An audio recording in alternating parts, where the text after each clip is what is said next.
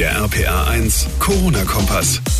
Willkommen und hallo zu einem weiteren Rückblick hier im Podcast Mein Corona-Jahr 2020. Und heute geht's um die, die zu den wichtigsten Menschen im gesamten Jahr gehören, nämlich um die Pflegekräfte. Ich bin John Segert, schön, dass ihr eingeschaltet habt. Es wurde für sie applaudiert, die Politik hat Lobeshymnen gesungen, aber wirklich verbessert hat sich die Situation in der Alten- und Krankenpflege nicht wirklich. Bis heute, gerade mit den aktuellen Infektionszahlen jetzt im Dezember-Lockdown, arbeiten die Menschen dort an der Belastungsgrenze. Schmerzgrenze. Im heutigen Rückblick spreche ich mit Michael Steidel. Er ist seit über 20 Jahren in der Pflege tätig. Herr Steidel, erstmal ganz allgemein, was war das für ein Jahr für Sie? Ein anstrengendes Jahr. Also es ist ähm, die Arbeit an sich ist ja die gleiche ist die Arbeit, die wir kennen, aber es ist ein permanentes Hab-Acht, eine Hab-Acht-Stellung arbeiten, weil jeder Patient, der kommt, könnte ein Corona-Patient sein und ähm, dieses permanente An- und Ausziehen der persönlichen Schutzausrüstung, das Isolieren der Patienten, ja, darauf achten, die Hygienevorgaben einzuhalten, dass man keinen Fehler macht, den Druck, den man dann hat, äh, wenn auf einmal mehrere potenziell infizierte Patienten in der Notaufnahme erscheinen. Und auch wenn man dann nach Hause geht, immer so das Gefühl zu haben, hoffentlich habe ich vernünftig gearbeitet, damit ich äh, das Coronavirus nicht mit nach Hause bringe und meine Angehörigen anstecke. Sei es meine Familie, mit der ich äh, zusammenlebe oder Freunde, mit denen ich mich äh, in den Sommermonaten privat getroffen habe, weil da war ja die Pandemie nicht so ausgeprägt, wie sie jetzt wieder ist. Und da war schon immer so der Gedanke, hoffentlich stecke ich keinen an. Und das ist ja so, dass, also ich hatte noch nie so ein sozial schlechtes Jahr wie 2020. Und ich bin eigentlich ein geselliger Mensch. Das äh, belastet mich schon sehr.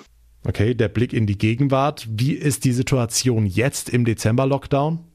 Ja, wir haben bei uns in der Klinik schon viele positiv getestete Corona-Patienten und einige Verdachtsfälle, aber wir, ich glaube, wir haben den Vorteil, dass wir im Frühjahr schon so hart getroffen wurden als Hotspot, dass wir eine gewisse ja, Erfahrung haben, mit der wir jetzt arbeiten können und die jetzt einfach auch greift und wir einfach Schritte planen, die wir schon im Schubladen haben, die wir bloß aufmachen müssen, um den einzelnen oder den einen oder anderen äh, weiteren Verlauf zu planen. Und das ist, glaube ich, einer unserer Vorteile, die wir haben.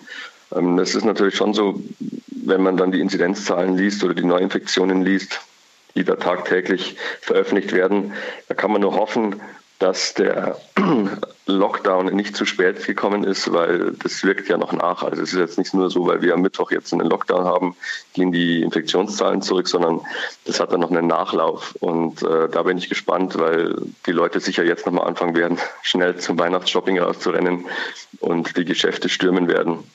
Also ich bin gespannt, in welcher Art und Weise sich das auf die Infektionszahlen auswirkt. Hm, immer wieder ein ganz großes Thema auch in den Medien, die Intensivbettenkapazität. Mal aus der Praxis gesprochen. Was ist beispielsweise, wenn wirklich mal alle Beatmungsgeräte im Krankenhaus belegt sind und trotzdem weitere Covid-Fälle in die Klinik kommen? So, ähm, in dem Haus, in dem ich arbeite, wir sind ein Verbund. Wir bestehen aus vier Krankenhäusern. Und ähm, da besteht die Möglichkeit, wenn wir in der Notaufnahme einen Patienten haben, der äh, intensivpflichtig ist und auf der Intensivstation kein Platz ist, wird entweder abverlegt in eins der anderen Häuser oder äh, man muss den Patienten in der Notaufnahme so lange betreuen, bis man ein Intensivbett auswärtig hat. Ähm, das funktioniert im Moment noch ganz gut, weil wir noch Kapazitäten haben. Aber man darf nicht vergessen, das kann natürlich auch anders da werden. Und ähm, dann ist es so, dass man hoffen muss, dass der Plan, den man sich zurechtgelegt hat, dass der auch funktioniert. Hm, worin sehen Sie denn die größte Herausforderung in der Corona-Krise? Äh, das Filtern der Patienten. Also quasi ähm, die Verdachtsfälle auf die Verdachtsstation zu legen und die äh, positiv Bestätigten auf die äh, Positivstation zu legen, weil man ja nicht weiß, wenn ich jetzt ein, es gibt ja Patienten, die kommen in die Notaufnahme und sagen, ich bin Corona-positiv. Aber solange der keinen positiven Befund hat, also heißt schwarz auf weiß, äh, den Test bestätigt hat, kann ich den ja schlecht auf eine Corona-Station legen, sondern ich muss erstmal den Test abwarten. Weil was wäre denn da los, wenn ich einen Patienten, der von sich behauptet, er ist Covid-positiv, weil er das irgendwo gelesen hätte, ähm, auf die Corona-Station lege? Sondern ich muss ganz dezidiert vorgehen, auf welche Station kommt welcher Patient? Kommt er nur in ein Screening-Bett, weil er ein Normalpatient ist, der weder Symptome hat noch Covid-positiv ist oder hat er Symptome, dann muss er auf die Verdachtsstation oder bringt er von draußen schon einen bestätigten Covid-Test mit. Und dann kommt er auf die Covid-Positivstation.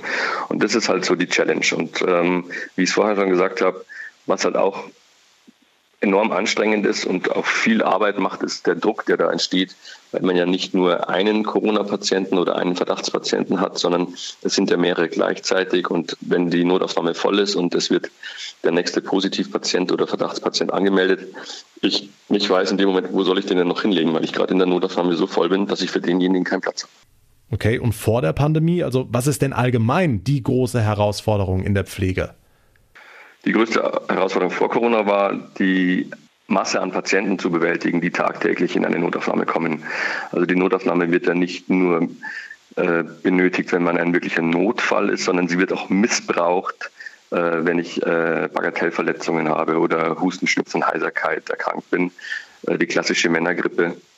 Dafür wird die Notaufnahme auch missbraucht. Und das sorgt dafür, dass die Zahlen an Patienten, die man versorgt in der Notaufnahme nach oben schießen und man sich eben schwer tut, die wirklichen Notfälle auch so zu versorgen, wie sie es äh, verdient haben.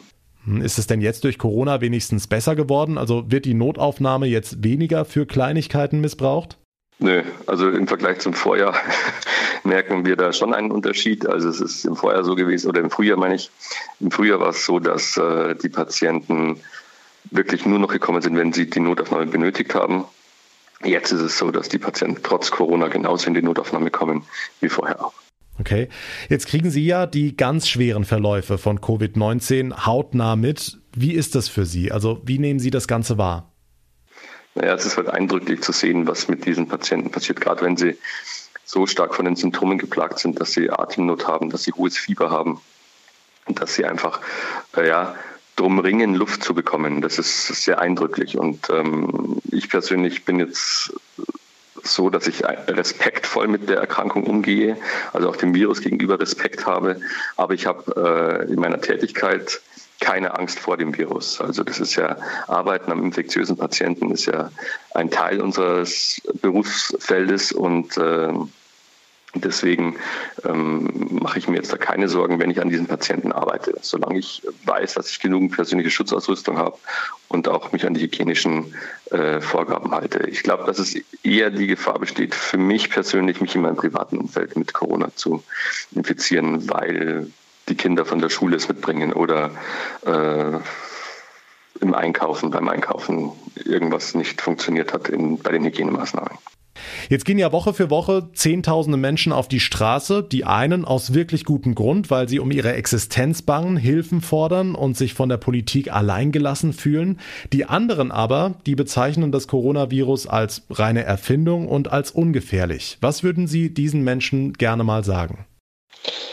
Na, ich glaube, denen muss man jetzt gar nicht allzu viel sagen, weil diese Diskussionen äh, meistens äh, nicht fruchten, sage ich jetzt mal. Ich glaube, wenn man sich einfach die Entwicklung jetzt anschaut und wenn man sieht, dass die Patientenzahlen auch in den Krankenhäusern zunehmen und die Corona-positiven äh, Zahlen zunehmen, dann ist es Argument genug und mehr bleibt dann da gar nicht anders für. Als schaut's hin und ihr werdet es sehen. Und ähm, mich würde halt persönlich interessieren, ob die Corona-Leugner nicht doch wirklich in ihrem Bekanntenkreis den einen oder anderen haben, den es mit Corona härter erwischt hat und sich dann vielleicht nochmal überlegen, ob das doch äh, alles so richtig ist, was sie von sich geben. Michael Steidel, seit 20 Jahren arbeitet er in der Pflege und all seine Eindrücke hat er in einem Buch zusammengefasst. Gemeinsam mit dem Autor Fabian Marcher trägt den, wie ich finde, sehr passenden Titel, weil es ohne uns nicht geht. Viele spannende, traurige, aber auch teils lustige Erlebnisse aus einer Notaufnahme zusammengefasst. Sehr zu empfehlen, das Buch Weil es ohne uns nicht geht von Michael Steidel und Fabian Marcher. Damit komme ich zum Ende der heutigen Ausgabe, aber wir haben euch noch einige weitere Jahresrückblicke bereitgestellt hier im Podcast. Guckt einfach mal die einzelnen Folgen vom Corona-Kompass durch. Da sind ein paar sehr interessante Interviews dabei. Mein Name ist John Segert. Ich bedanke mich ganz herzlich fürs Zuhören. Macht's gut, bis zum nächsten Mal und vor allem bleibt gesund. Der RPA 1 Corona-Kompass.